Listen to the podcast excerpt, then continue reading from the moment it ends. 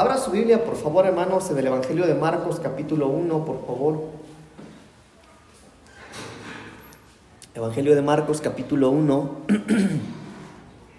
Eh, quiero hablar con usted eh, acerca de un tema que hablé, platiqué hace un tiempo ya acá en la iglesia, pero eh, el tema que yo puse hoy es el lugar de la recuperación. El lugar de la recuperación. De eso voy a hablar. Gracias, hermano. quedó. Gracias. ¿Le pasa su teléfono a eso, por favor? El lugar de la recuperación. Eh, y bueno, yo quiero empezar a hablar con usted antes que vayamos a la Biblia, que no hay recuperación si primero no hay un arrepentimiento. No, no hay recuperación si primero no hay un arrepentimiento. Y dice la Biblia en el Evangelio de Marcos capítulo 1, voy a leer del versículo 1 al 8, dice la palabra del Señor, principio del Evangelio de Jesucristo, Hijo de Dios.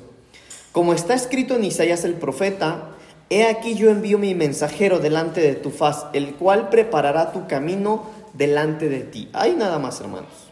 Bueno, de una vez, versículos 7 y 8.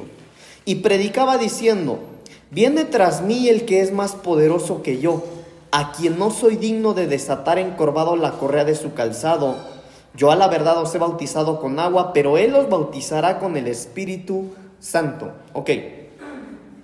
Sin embargo, hermanos, eh, yo sé que aquí todos sabemos que se está hablando del, de Juan, ¿verdad? El Bautista.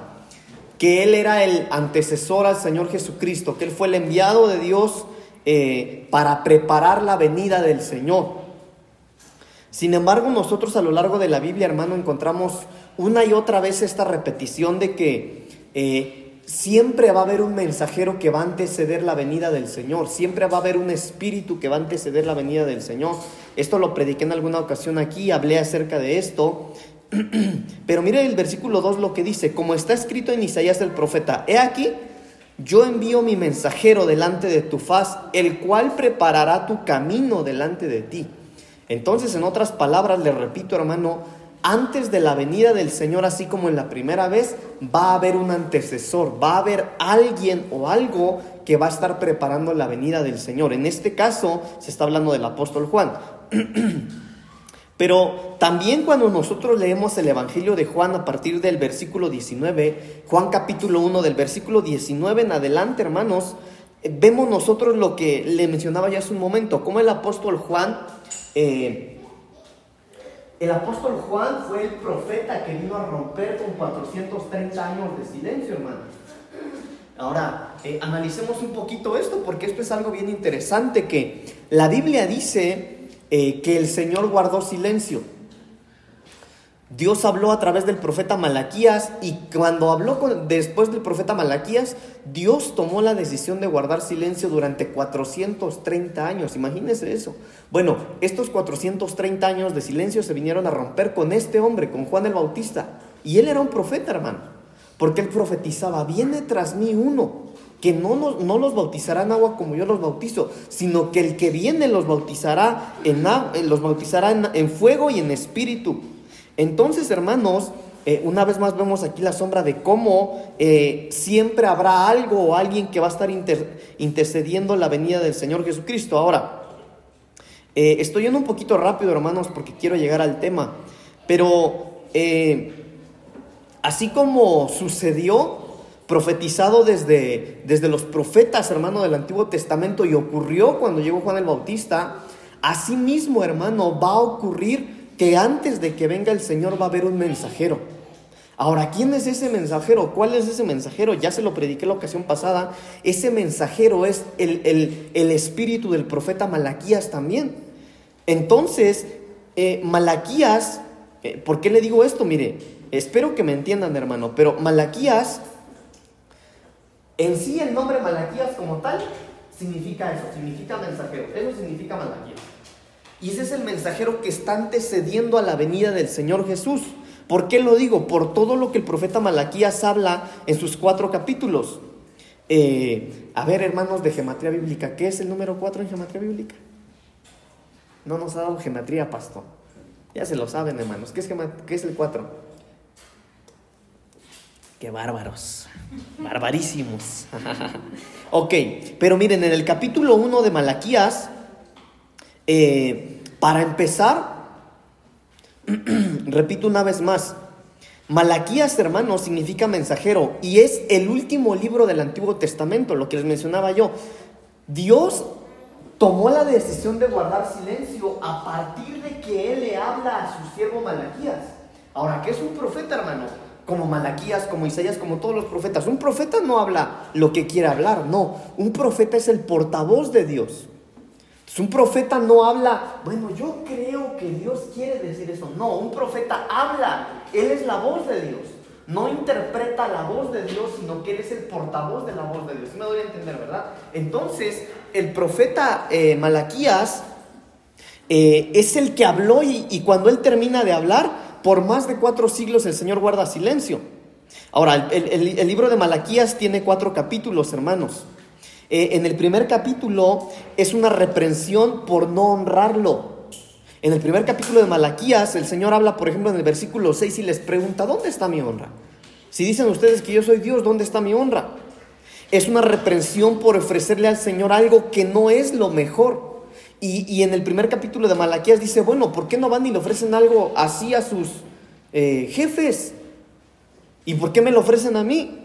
El capítulo 1 es una reprensión para ofrecer algo con excelencia. Perdón, es una reprensión por estar ofreciendo algo sin excelencia.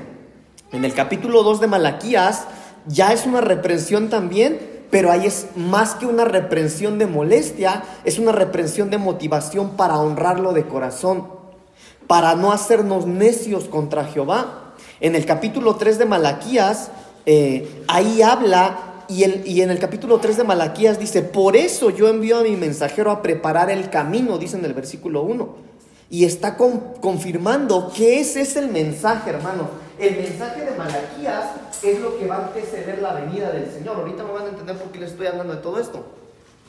Pero entonces, hermanos, en el capítulo 3 también hay una reprensión por creer que no hay beneficio de seguir a Jehová.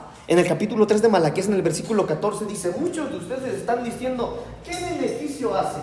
¿Qué bien tienes? Y aquellos que no buscan a Jehová viven mejor. Entonces es una reprensión, hermano, por creer que no hay beneficios en seguir a Jehová. Pero después, hermanos, en el versículo 18 del capítulo 3 de Malaquías, la Biblia dice, hermanos, escuche bien, la Biblia dice, al final del capítulo 3, el versículo 18, que va a diferenciar, que va a venir una diferencia entre el que sirve y el que no le sirve. Ok, del 1 al 3. Pero cuando llegamos al capítulo 4, todo cambia. Eso se los prediqué en alguna ocasión, hermano. No sé, no sé si grabamos esa predicación, si no me equivoco, creo que no. Eh, pero cuando nosotros llegamos al capítulo 4 de Malaquías, vemos que esos tres capítulos anteriores de una reprensión cambian.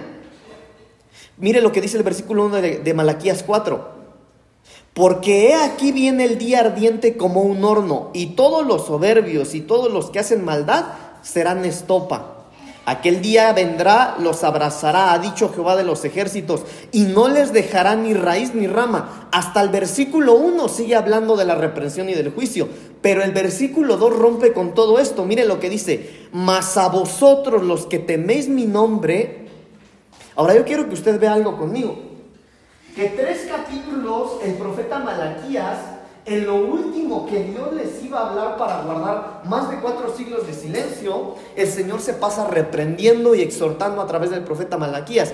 Pero en el versículo 2 del capítulo 4 es como si tomara un, un, un remanente y dijera, más a vosotros, entienda esta expresión, le está hablando de reprensión a todos, pero le habla a un pequeño remanente y le dice, más a vosotros como si hubiera un remanente aparte.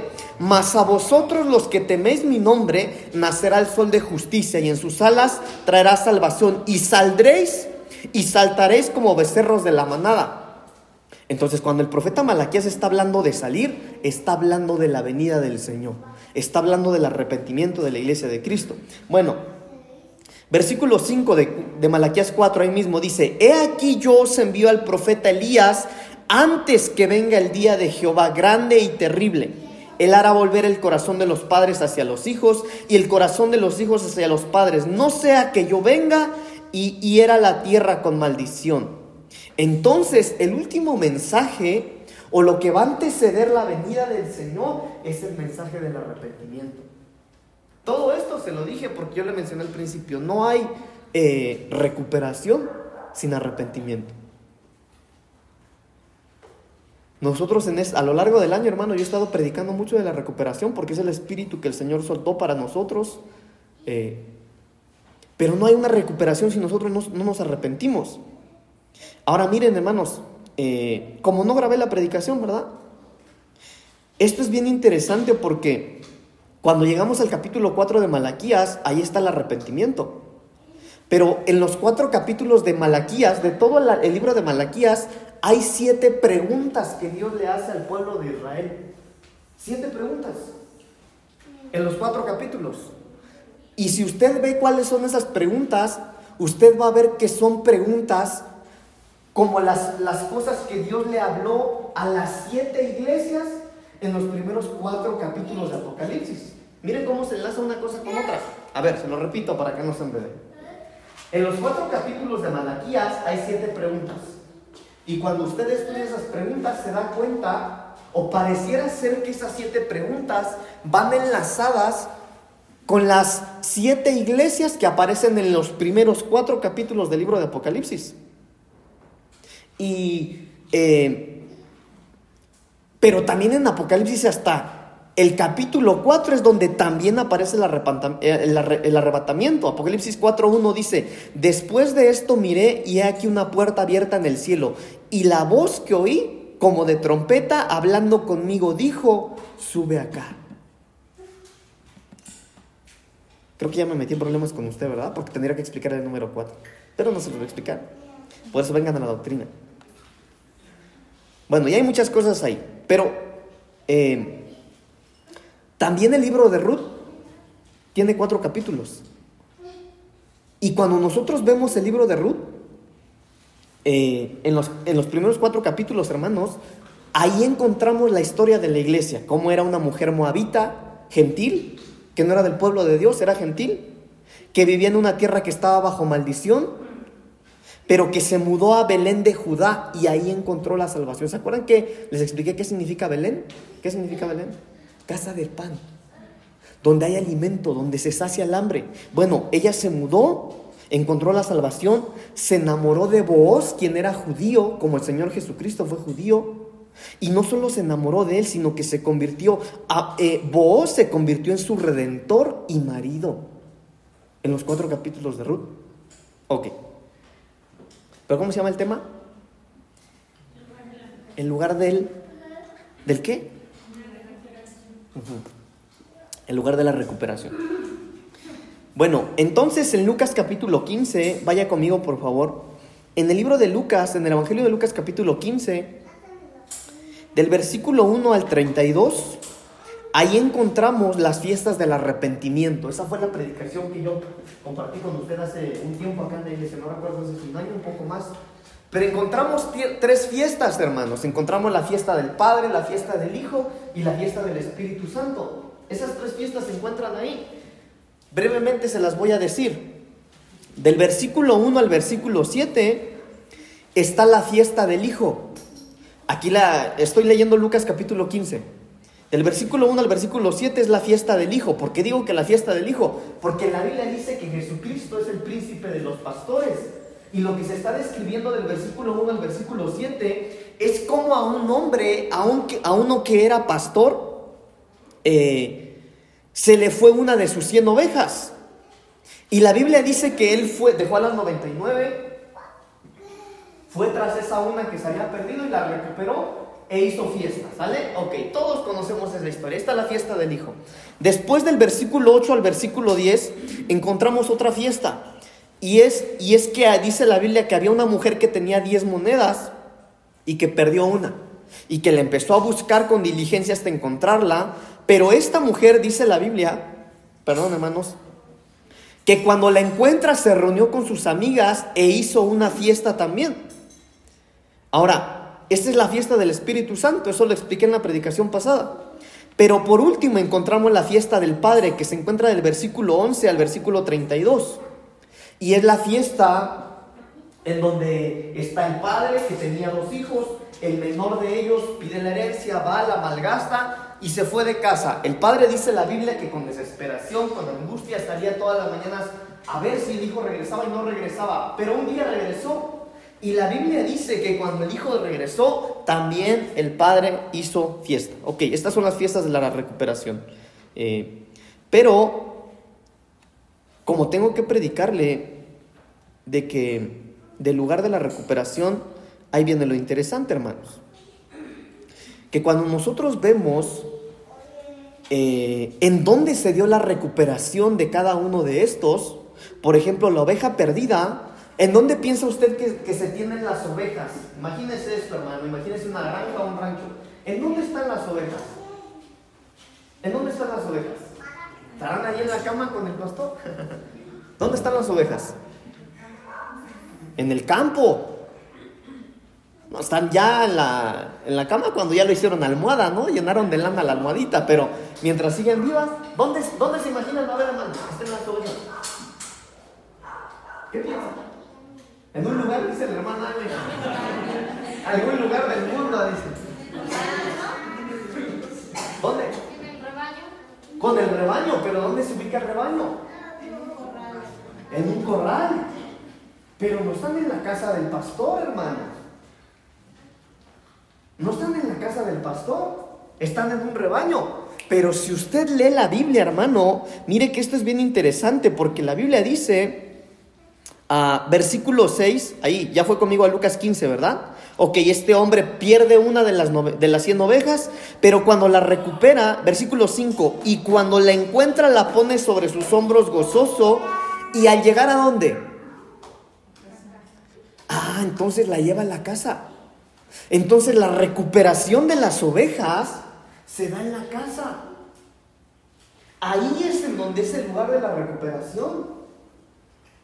Entonces, si usted es ovejita y, necesita recuperarse, necesita recuperación, la recuperación se tiene que dar en la casa, hermano. Por eso es que uno como oveja, cuando uno se siente mal, no, no tengo ganas de ir a la iglesia. Es cuando más tienes que venir a la iglesia. Porque la recuperación se da en casa. Ok, ya vimos a la oveja. A ver, digan, ve. ¿Cuántas ovejas hay aquí? Ve. ok. Pero la Biblia dice después, hermanos, en la, eh, en la parábola de la moneda perdida del 8 al 10, que una mujer perdió 10 monedas. Y que esta mujer, hermano, ¿dónde había perdido la moneda? ¿Eh? ¿Dónde perdió la moneda? En la casa. Cuando yo les predicaba de las fiestas de la recuperación, yo le hablaba que, eh, bueno, unos son ovejas que están perdidos y por las ovejas hay que ir a traerlas. Que a los hijos, cuando hay un hijo que se va de la casa, no se va por él, hermano.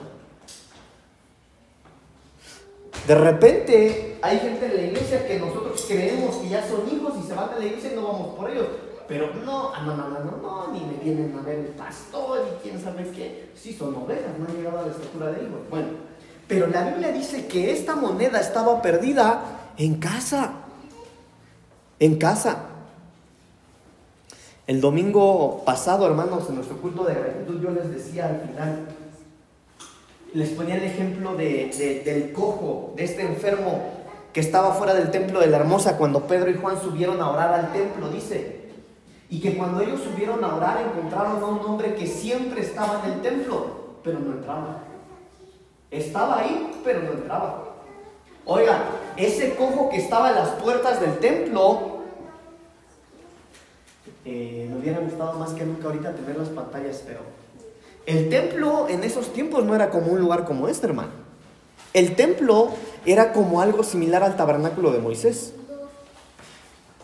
Pero las puertas del templo no es que estuviera en la calle el cojo, no, él ya estaba dentro del templo. Mire, era como esto, vamos a poner un ejemplo. El templo se componía también por los atrios, lugar santo y lugar santísimo.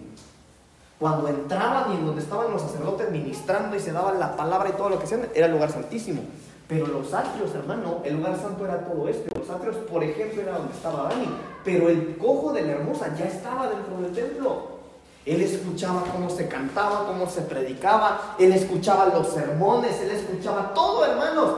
pero no era partícipe de eso. Él es un buen ejemplo de cómo a veces estando en la casa se puede estar como esa moneda perdida. Entonces la Biblia dice que empezó a buscar, dice la Biblia que esta mujer empezó a buscar con diligencia hasta encontrarla. ¿Y dónde la encontró? ¿Dónde la recuperó? En la casa. Ok.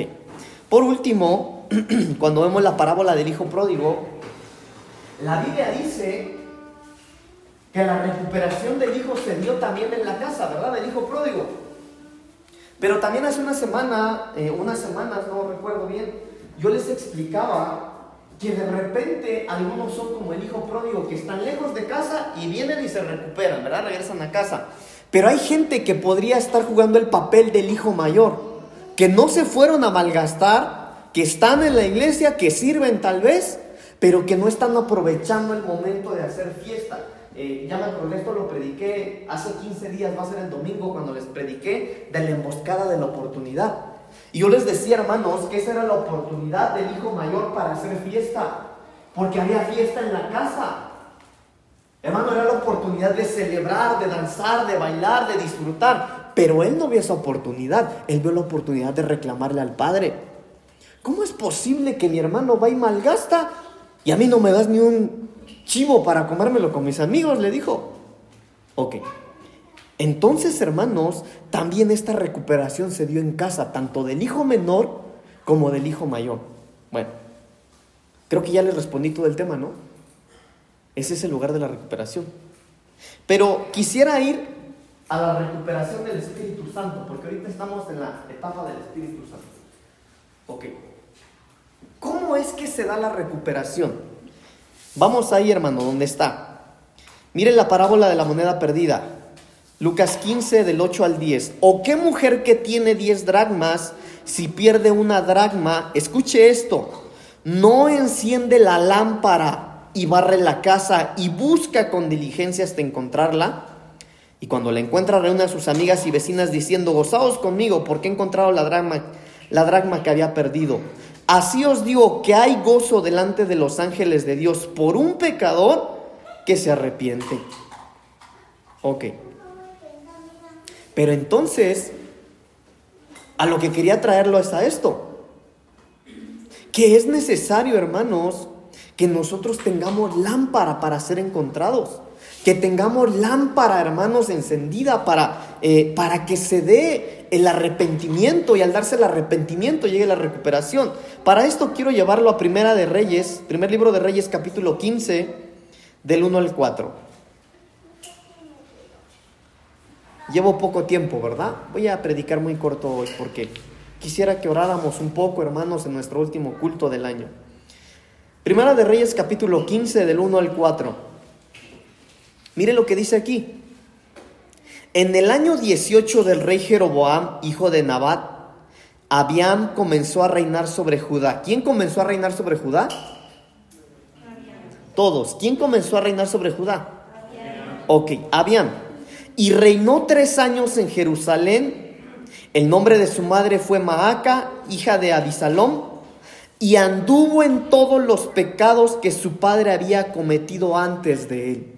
Oiga, el rey, durante los tres años que él reinó, anduvo pecando en todos los pecados que su padre estaba haciendo. Sigue diciendo la Biblia había cometido, y no fue su corazón perfecto con Jehová su Dios como el corazón de David su padre. Versículo 4. Mas por amor a David, Jehová su Dios le dio qué? Lámpara en Jerusalén, levantando a su hijo después de él y sosteniendo a Jerusalén. Ok, póngame atención por favor. Entonces, si nosotros ya vimos, hermanos, eh, que la fiesta del hijo del príncipe de los pastores es la recuperación de, de las ovejas perdidas. Vimos también que la fiesta del Padre es la recuperación de los hijos pródigos, pero que la fiesta del Espíritu Santo son los pecadores que se arrepienten. Yo quiero preguntarle hoy con toda sinceridad, hermanos, ¿cuántos aquí somos pecadores? ¿Tres? ¿Cuatro? ¿Cinco? ¿Seis? ¿Siete? ¿Ocho? ¿Sí? Somos pecadores, hermano.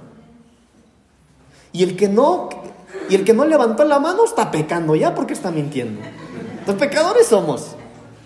Bueno, y, y la fiesta, hermano, de la recuperación que se tiene que dar por nosotros los pecadores es esa, la que acabamos de leer.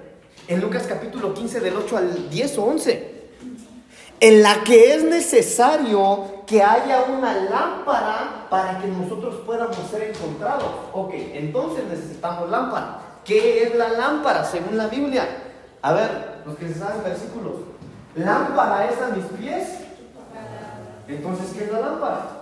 La palabra. Ok. Pero la palabra, hermanos, no es tener Biblia. Mire, hermano, voy a decir algo que espero que nadie se incomode con eso que voy a decir, pero la Biblia es un libro cualquiera. Hermanos, la Biblia es un libro X. Porque es papel y son letras. Pero la revelación de lo que viene escrito ahí no lo es.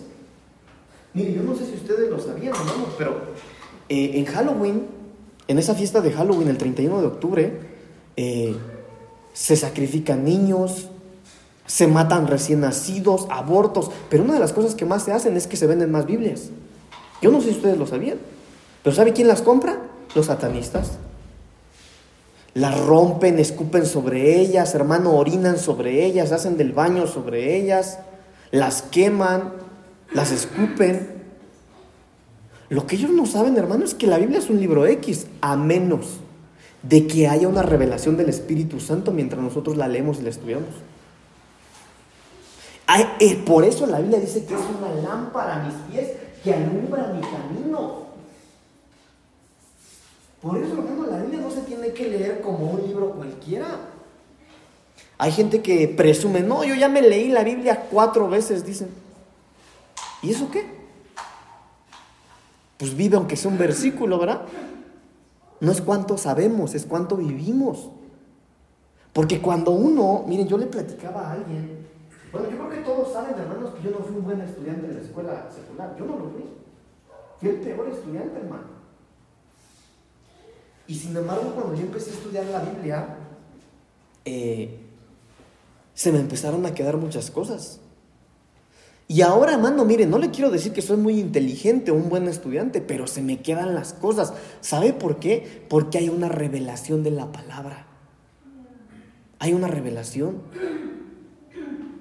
Entonces, cuando nosotros hablamos de la lámpara, hermano, no es sabernos versículos, es tener la revelación de los versos es tener la revelación de los versos. Ok, pero ya me estoy desviando mucho. A lo que lo quiero llevar es a esto. La Biblia en Primera de Reyes 15, del 1 al 4, lo que leímos, dice que había un hombre que empezó a reinar y que reinó tres años.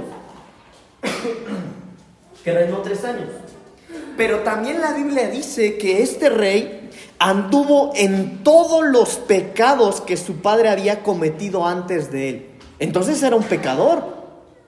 Ah, y no era un pecador cualquiera. Era pecador, pecador, hermanos. Pero ¿sabe qué?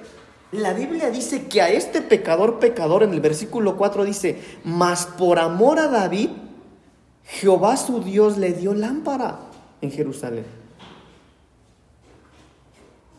Entonces ahí viene lo interesante.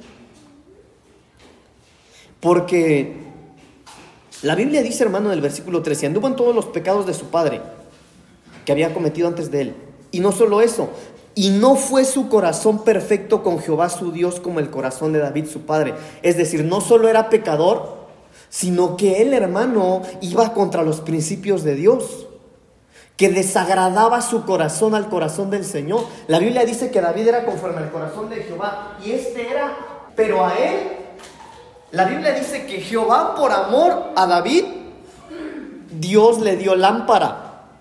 Ok, Ahora, hermanos, cuando nosotros vemos a David, David es figura de Cristo.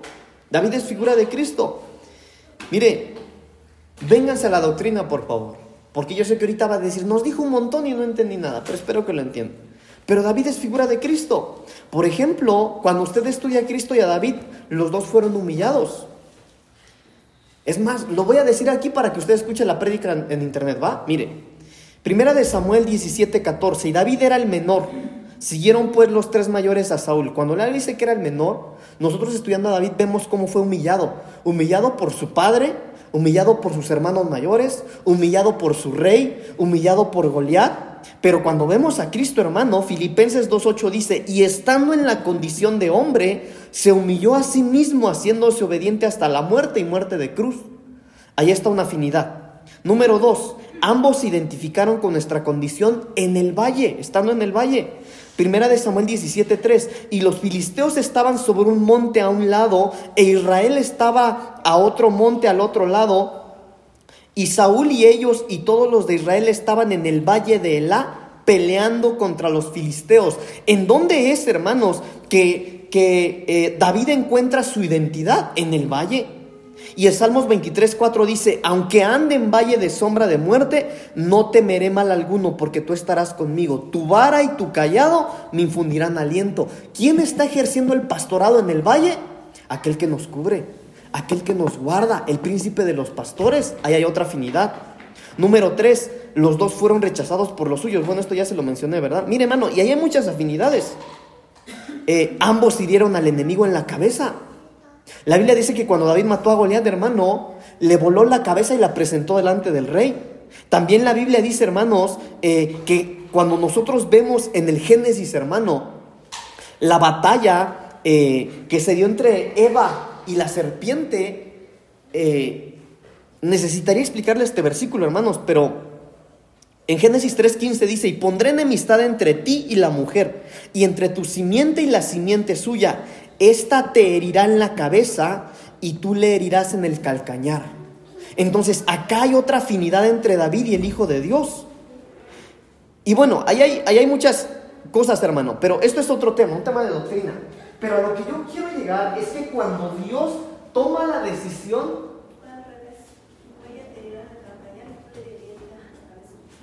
Bueno, sí, ¿no? Así como lo dice Génesis, le doy la cita, Génesis 3.15, ¿sale? Génesis 3.15. Bueno, miren, pero cuando la Biblia entonces está diciendo que por amor a David Dios le dio lámpara, es por amor a sí mismo. Porque David es, es Jesucristo. Entonces cuando Dios encuentra a este rey pecador, Él lo ve y no ve su pecado. Él ve ahí a su hijo y por ver a su hijo ahí, él toma la decisión de darle lámpara a pesar de su pecado, a pesar de su desobediencia, a pesar, hermano, de que no tuviera un corazón conforme al de él, por amor a David, por amor a Cristo su Hijo. Ahora, hay muchos versículos que hablan acerca de esto, hermano. Por ejemplo, Isaías 48, 9. Isaías capítulo 48, versículo 9. Vaya conmigo, por favor. Voy a acercarme a finalizar esto, hermano. Isaías capítulo 48, versículo 9 al 13 dice, bueno, espero que todos lo tengan. Isaías capítulo 48, versículos 9 al 13. Por amor de mi nombre, diferiré mi ira. Y para alabanza mía la reprimiré para no destruirte. He aquí te he purificado y no como a plata te he escogido en horno de aflicción por mí.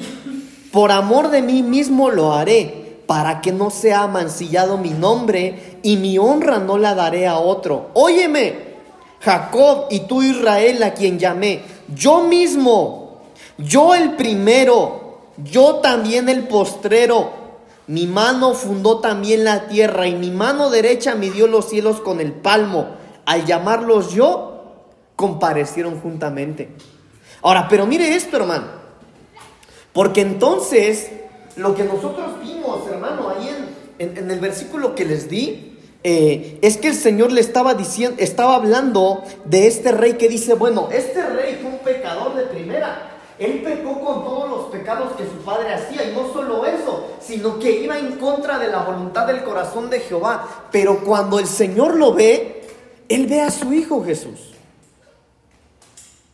por amor de David, yo le voy a dar lámpara. Porque cuando él ve a su hijo, Voy a ir más profundo. Se ve a sí mismo. Le voy a decir algo que tal vez usted no sabía. ¿Nosotros creemos en la Trinidad o no? Claro, porque tenemos un Dios trino, Padre, Hijo y Espíritu Santo. Pero ¿sabía usted que la Biblia no habla de la Trinidad? ¿O no viene esa palabra en la Biblia? Busquen cualquier versión. Usted nunca va a encontrar la palabra Trinidad. No, no la va a encontrar. Y no viene la palabra Trinidad.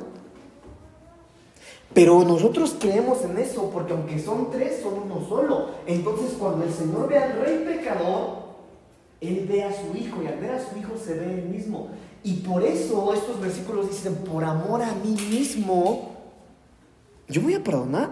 Y hay un montón de cosas aquí. Mire, leámoslo una vez más, vayámonos lentamente. Isaías 48, versículo 9. Por amor de mi nombre, diferiré mi ira. ¿Estaba enojado el Señor? Estaba irado, hermano. Por amor de mí mismo me voy a tranquilizar. Y para alabanza mía la reprimiré para no destruirte. Y sigue diciendo, he aquí te he purificado y no te he purificado como a plata. Te he escogido en horno de aflicción. Entonces, ¿cómo se purifican los hijos de Dios? En la aflicción. Por eso esos mentirosos que dicen pare de sufrir, eso estos mentirosos, hermano. Porque la vida del cristiano no es un pare de sufrir. No, si la purificación viene a través de la aflicción. Ok, sigamos.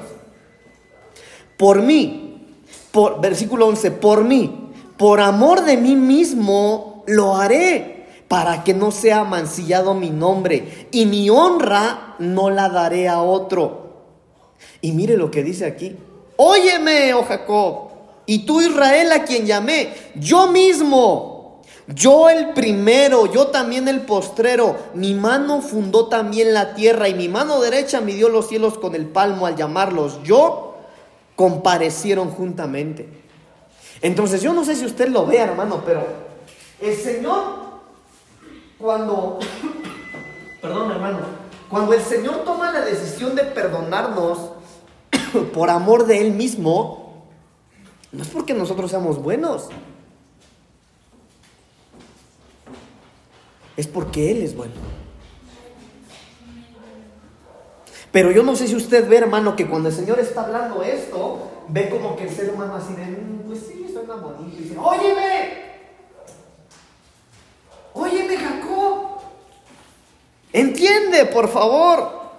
A quien llamé, dice, óyeme Jacob y tú Israel, a quien llamé. Yo mismo, yo el primero y yo también el postrero. Mi mano fundó también la tierra y mi mano derecha midió los cielos con el palmo al llamarlos. Yo y comparecieron juntamente. Entonces, hermanos, si ya vimos que eh, no hay eh, recuperación, si primero no hay arrepentimiento, yo quiero que nosotros veamos que es la casa en donde vamos a encontrar la recuperación de lo que hemos perdido. Pero también, hermanos, es en la casa en donde nosotros podemos acercarnos siendo pecadores. Incluso, hermano, teniendo un corazón que vaya en contra de la voluntad del Señor. Y si a Él le place, hermano, por amor de Él mismo, hacer recuperar todo lo que nosotros hemos perdido.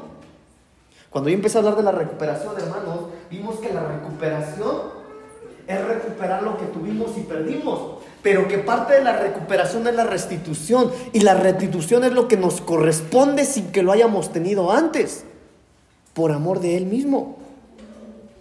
Isaías 43, versículo 25 y 26. Con esto voy a terminar, hermanos. Isaías 43, 25 y 26.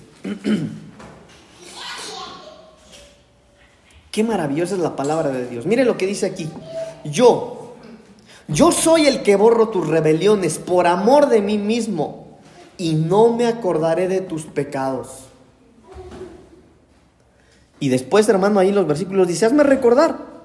Entremos en juicio juntamente. Habla tú para justificarte. Y ahí viene toda una, toda una plática, hermano. Pero sígame, hermano, sígame, por favor. Mira este versículo. Yo, yo soy el que borro tus rebeliones por amor de mí mismo y no me acordaré de tus pecados. Pero después de esto, él menciona algo antes de la coma. Hazme recordar. Hazme recordar. ¿Y sabe qué es lo que el Señor trata de decir con esto, hermanos? Porque en esta parte de la Biblia, el profeta Isaías, después de que dice hazme recordar, dice entremos en juicio juntamente, habla para justificarse y empiezan a debatir uno con otro ahí. Pero esta expresión del Señor Jesús de hazme recordar, ¿sabe de qué, de qué está hablando, hermano? Que Él quiere oír nuestros motivos. Que Él quiere oír nuestras razones. Es como cuando eh, un niño pequeño hace algo y la mamá, a ver, dime por qué lo hiciste. ¿Por qué? Y eso es lo que el Señor espera, hermano, cuando Él toma la decisión de borrar nuestras rebeliones por amor. Miren hermanos, nadie, ninguno de los que estamos aquí, ninguno es digno de estar en este lugar. Si nosotros estuviéramos en el tiempo de la ley, gracias a Dios que no estamos ahí, por la gracia de Dios, pero si nosotros estuviéramos en el tiempo de la ley, ya no, ya nos hubieran volado la cabeza a todos, por pecadores. Pero estamos aquí por su gracia por amor de Él mismo. Mano, les decía yo hace un momento, no porque seamos buenos, sino porque Él es bueno. Pero por eso el Señor dice, bueno, hazme recordar. Hermano, ¿no le gustaría a usted hacerle recordar a Dios eso? ¿No le gustaría a usted hacerle recordar al Señor el día que lo llamó, el día que lo encontró? Mire qué cantos tan lindos, hermano. El domingo eh, yo escuchaba los cantos, ¿no? Y hay un canto que cantaron los hermanos que me gusta mucho, que dice, y cuando nos llamó, éramos un pueblo sin valor. Ah, ese era yo, hermano. Pero después de ser un pueblo sin valor, el canto sigue diciendo, y hoy entramos ante el rey, cantamos ante el rey, traemos nuestras danzas de amor. Nos dio una corona y un vestido celestial. Lindo por amor de Él mismo. ¿No sería, hermano, lindo recordarle al Señor, decirle, Señor, ¿te acuerdas cuando llegaste a mi vida, Señor? ¿Cómo estaba yo perdido, Señor? Ahora, algunos, qué bueno, hermano. Pero ¿y si usted está peor ahorita que antes? Entonces ahí se aplica esta palabra que está diciendo el profeta Isaías, hazme recordar y entremos en juicio juntamente. Habla tú para justificarte. Mire, yo quiero decirle algo, hermano. Ah, vamos a empezar un año nuevo y no va a ser mejor. No va a ser mejor. Para la sociedad no va a ser mejor, hermano. El virus va a empeorar. La gente va a volver a morir y va a haber mucha más. Mucha más gente va a morir. Escúchelo bien, hermano. No va a mejorar las cosas. Las cosas van a empeorar. Tal vez nos van a volver a cerrar la iglesia, no lo sé. Pero las cosas van a empeorar. Es más, ni oremos para que el Señor mejore las cosas. Le voy a decir, ahorita voy a entender por qué le estoy pidiendo que no oremos por eso. Porque eso no va a pasar. Mientras más rápido pase, más rápido viene el Señor. Pero las cosas van a mejorar. Ahora, por eso es, hermanos, que ustedes y yo tenemos que aprovechar la bendición de la recuperación en el Señor. Estar en la casa, hermano, y ser encontrados por el Señor. También ese canto que cantaron los hermanos del domingo, un adorador quiere ser encontrado. Pero para que seamos encontrados tiene que haber lámpara, hermanos. Tiene que haber palabra, tiene que haber revelación. Ok, pero... Entonces le digo, hermano, las cosas no van a mejorar, van a empeorar. Las señales de la venida de Cristo van a ser más evidentes, más aún más evidentes, hermano, más evidentes. Va a haber más terremotos. Bueno, este año no tembló tanto, ¿verdad? Ya sabemos el de costumbre de septiembre para nosotros. Pero le va a decir algo, van a venir más terremotos, hermano. Guerras. Va a haber guerras. Hermano, desastres naturales, huracanes, inundaciones. Eso se va a soltar más, hermano. Se va a soltar más. La Biblia lo dice, no lo digo yo. Pero esto va a causar algo hermoso en la iglesia. Que junto con todo esto, hermano, lo que viene acompañando a todo este desastre en la tierra, también es un avivamiento para el pueblo de Dios. Ahora, mire, hermano, cuando yo le digo que esto se va a poner más feo, hermano, eso es para los que no conocen de Cristo. Para la iglesia no. Para la iglesia no es así. Al contrario, la iglesia está pasando de sus mejores momentos, hermano. Créamelo. Y va a seguir siendo mejores los tiempos para la iglesia de Dios. ¿Sabe qué es lo que viene, hermano? Lo que, lo que antecede también a la venida del Señor. Que la gente tiene que correr los pies de Cristo. Porque donde sobreabunda el pecado, sobreabunda la gracia. Donde abunda el pecado, sobreabunda la gracia también. Eso dice la Biblia. Entonces, mire, hermano, la pandemia va a empeorar. Otras cepas de la pandemia peores, hermano, que van a andar matando un montón de gente. Escuche bien, escuche bien lo que le voy a decir. La pandemia va a matar muchísimos más cristianos en este año. Yo sé lo que le digo, hermano, porque la Biblia dice que el juicio empieza por dónde? Por la casa. Ah, entonces el lugar de la recuperación también es el lugar del juicio. La Biblia dice, hermano, que el juicio empieza sobre la casa. Entonces le voy a decir algo, hermano. Nosotros más que nunca tenemos que agarrarnos de la mano del Señor. Tomarnos de la mano de Él. No apartarnos, no alejarnos. Vivir en sujeción al Señor, hermanos. Servirle. Guardarnos, cuidarnos, protegernos. Este no es tiempo de irse de la casa, de la iglesia, afanarnos por el trabajo, afanarnos. No, no, no. Mire, si hay que realizar nuestras labores, pero que esas labores sean secundarias y nuestra prioridad, hermano. ¿Recuerdan, hermano, la predicación que les... Eh, hermano, no sé si ya te pasé la de las... La emboscada de la oportunidad. ¿Ya la tienes? Súbela, hermano. ¿Ya está arriba? Ok, hermano, mire. Escuchemos esa predicación una y otra vez. Porque se nos van a presentar oportunidades como nunca antes, hermanos. Tome esta palabra, por favor. Se nos van a presentar oportunidades que van a ser una emboscada. Oportunidades que aparentemente van a ser buenas, de un empleo, de, de, no lo hermano, en lo académico, en lo financiero, en lo empresarial. Va a haber oportunidades que se nos van a presentar. Y si no estamos bien delante de Dios, esas oportunidades nos van a destruir, hermano. Mire, Dios nos libre. Pero yo quiero que usted sepa que por eso estamos predicando en esta casa de esas cosas para que usted tenga cuidado. Entonces, las cosas van a empeorar pero para los que no son la iglesia del Señor. Para nosotros no. Para nosotros no. Por eso más que nunca tenemos que estar en el Señor. Este año que viene, hermanos, para muchos va a ser el año favorable del Señor, que también dijo el profeta Isaías. El Espíritu del Señor está sobre mí y me envió a proclamar, dijo, el año favorable del Señor. Para muchos va a ser el año favorable del Señor, hermano favorable del Señor, para muchos, pero para otros, hermanos, va a ser un año terrible, va a ser un año de venganza, va a ser un año de juicio, todo depende de cuál sea tu posición delante de Dios. Termino con esto. Para muchos, el 2022 va a ser el año favorable de Dios. Para otros va a ser un año de juicio, de terror.